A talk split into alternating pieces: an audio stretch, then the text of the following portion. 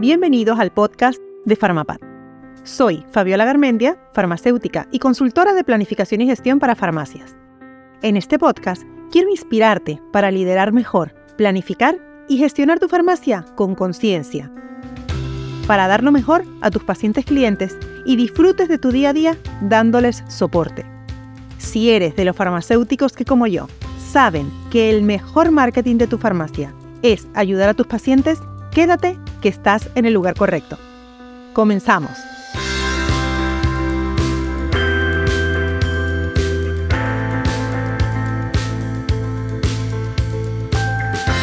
Hoy vengo a hacerte una pregunta.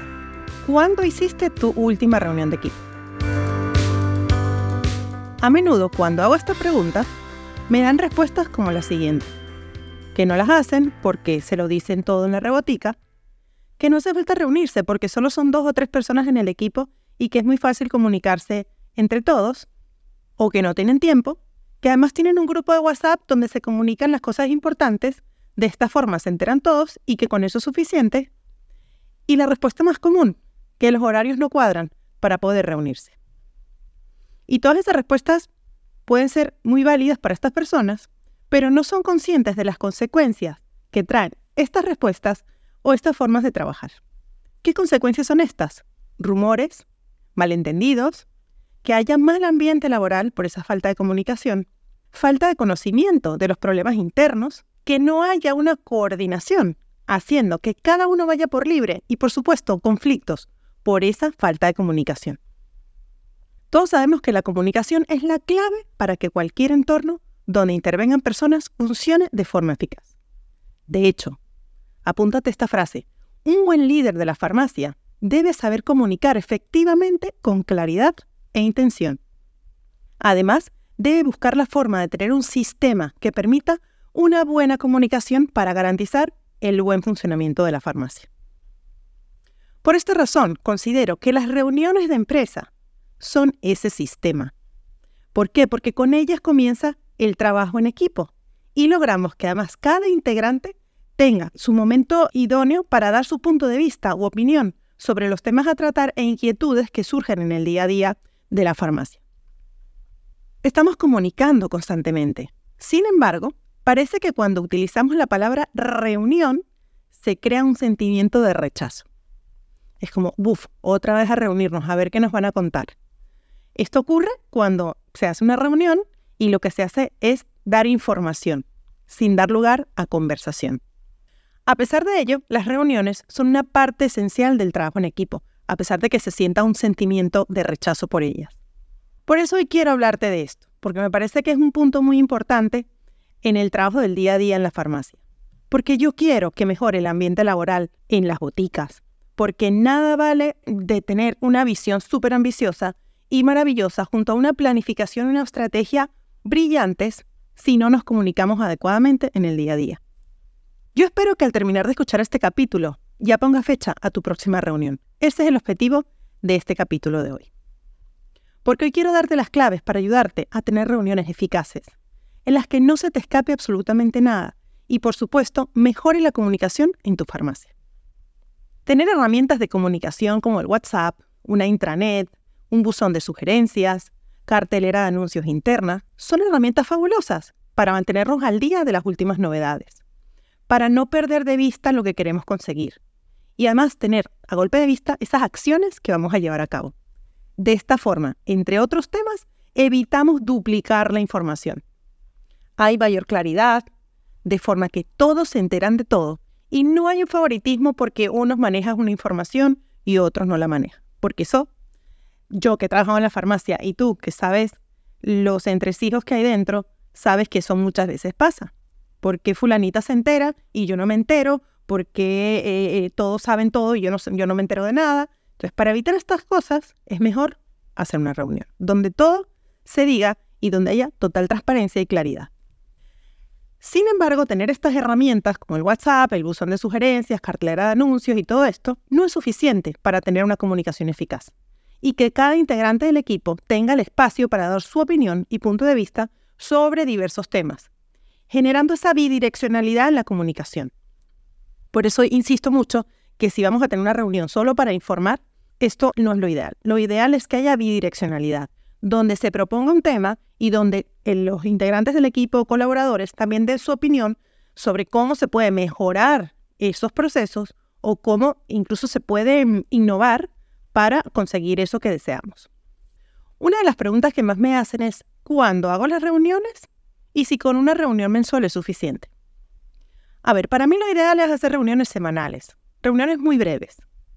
Esto a nivel corporativo se hace. Y hay gente que dice, bueno, pero tantas reuniones tampoco es necesario. Yo considero que sí es necesario siempre y cuando esa reunión tengan un objetivo claro. Yo te recomiendo que esas reuniones semanales sean muy, muy, muy breves, un máximo de 15 minutos, siempre si es mejor menos, para plantear los objetivos de la semana y recordar los acordados la semana anterior. Es una manera de ir recordando en qué nos vamos a enfocar, en cuáles son esas acciones y qué es lo que se espera al cabo de la semana. En este caso se suele hacer al comienzo de la semana, cuando los colaboradores tienen más energía, están más receptivos. Por ejemplo, los lunes es cuando venimos de descansar el fin de semana, tienen toda la semana por delante, no tienen ganas de marchar como un viernes a las 3 de la tarde, y si se tienen que quedar 15 minutos más no pasa nada. Sin embargo, nadie como tú que conoce a tu equipo, y esa decisión puede cambiar, por supuesto, de una farmacia a otra. Siempre digo que cada farmacia es una casa y que la teoría es una, pero lo que ocurre dentro de la farmacia es importante tenerlo en cuenta. Por otro lado, están las reuniones mensuales. Esas reuniones mensuales sí que requieren más tiempo de duración, aunque yo te recomiendo que no duren más de 40 45 minutos. Ya va, espera, espera, no te me adelantes, porque me imagino que en este momento dices, buf, eso es imposible. ¿A qué hora la voy a hacer? Si tengo diferentes turnos y no podrán estar atentos tanto tiempo. Además, no tengo tiempo para hacerla a puerta cerrada, porque la farmacia debe estar abierta. ¿Vale? Eso yo lo entiendo. Recuerda que yo también trabajé muchos años en la farmacia y sé lo que se cuece dentro. Por eso te recomiendo que las hagas estas reuniones en dos tandas, por ejemplo. Es decir, primero haces una parte del equipo y luego otra parte del equipo. Pues en estas reuniones se suele hablar de la planificación mensual, del plan de promociones, de nombrar responsables de acciones, de cuáles son los objetivos mensuales, tanto de ventas como de mejorar el trabajo diario, o qué incidencias han surgido durante el mes, y por supuesto en, en ese espacio se escuchan sugerencias para mejorar y se revisan los objetivos del mes anterior. Es una reunión de objetivos y compromisos por parte de todos. En estas reuniones se debe tomar nota de las conclusiones a las que se llega y lo ideal es publicar estas conclusiones en la cartelera de anuncios interna, donde todos tengan acceso y no se pierdan de vista esos objetivos planteados a los que todos se tienen que haber comprometido. Luego, hay otro tipo de reuniones que son las trimestrales. Estas, sí, te recomiendo que las hagas fuera de la farmacia, en un ambiente distendido y donde no haya la presión de tener que acabar por el quehacer diario de la farmacia. En estas reuniones se tratan temas, por ejemplo, los de facturación, tanto de forma global como a nivel de categorías.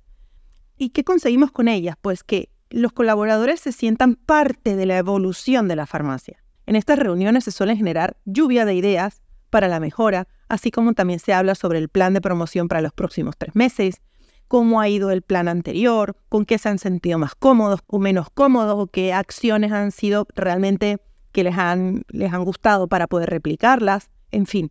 Al hacerlas además fuera de la farmacia se genera pues esa complicidad, ¿no? Y, al hacer ambientes distendidos es como también un premio para ellos, vamos fuera de la farmacia a comer, a tomar un brunch o, algo así que permita esa, pues esa interacción fuera del, trabajo, ¿no? Y por último, hay otro tipo de reuniones que para mí realmente, te soy sincera, son las más importantes. Son las reuniones de desempeño individualizadas.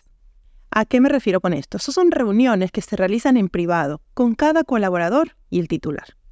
En estas reuniones se tratan temas como el desempeño del trabajo de cada colaborador, si se están cumpliendo las expectativas por su parte, si se está implicando en las acciones que hay que llevar a cabo. En estas reuniones se felicita por su desempeño durante el año, si ha sido lo esperado e incluso si ha superado las expectativas. Esto también hay que decirlo.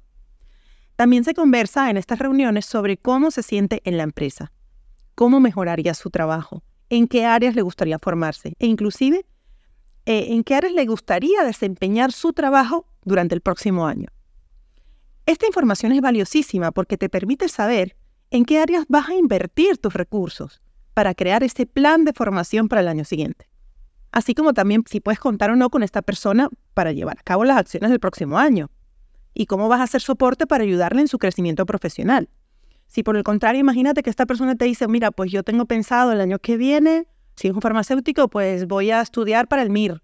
No, pues si esta persona va a estudiar para el MIR es porque ya tú ves que a largo plazo a lo mejor con esta persona no puedes contar. Porque en su plan personal está irse. Personal y profesional está marcharse de la farmacia. Con lo cual sabes que no puedes invertir tantos recursos porque esta persona se va a marchar. Entonces, eso es lo que te va a hacer a ti ver cómo se está sintiendo tu equipo qué ambiente se respira entre todos y cuáles son sus aspiraciones.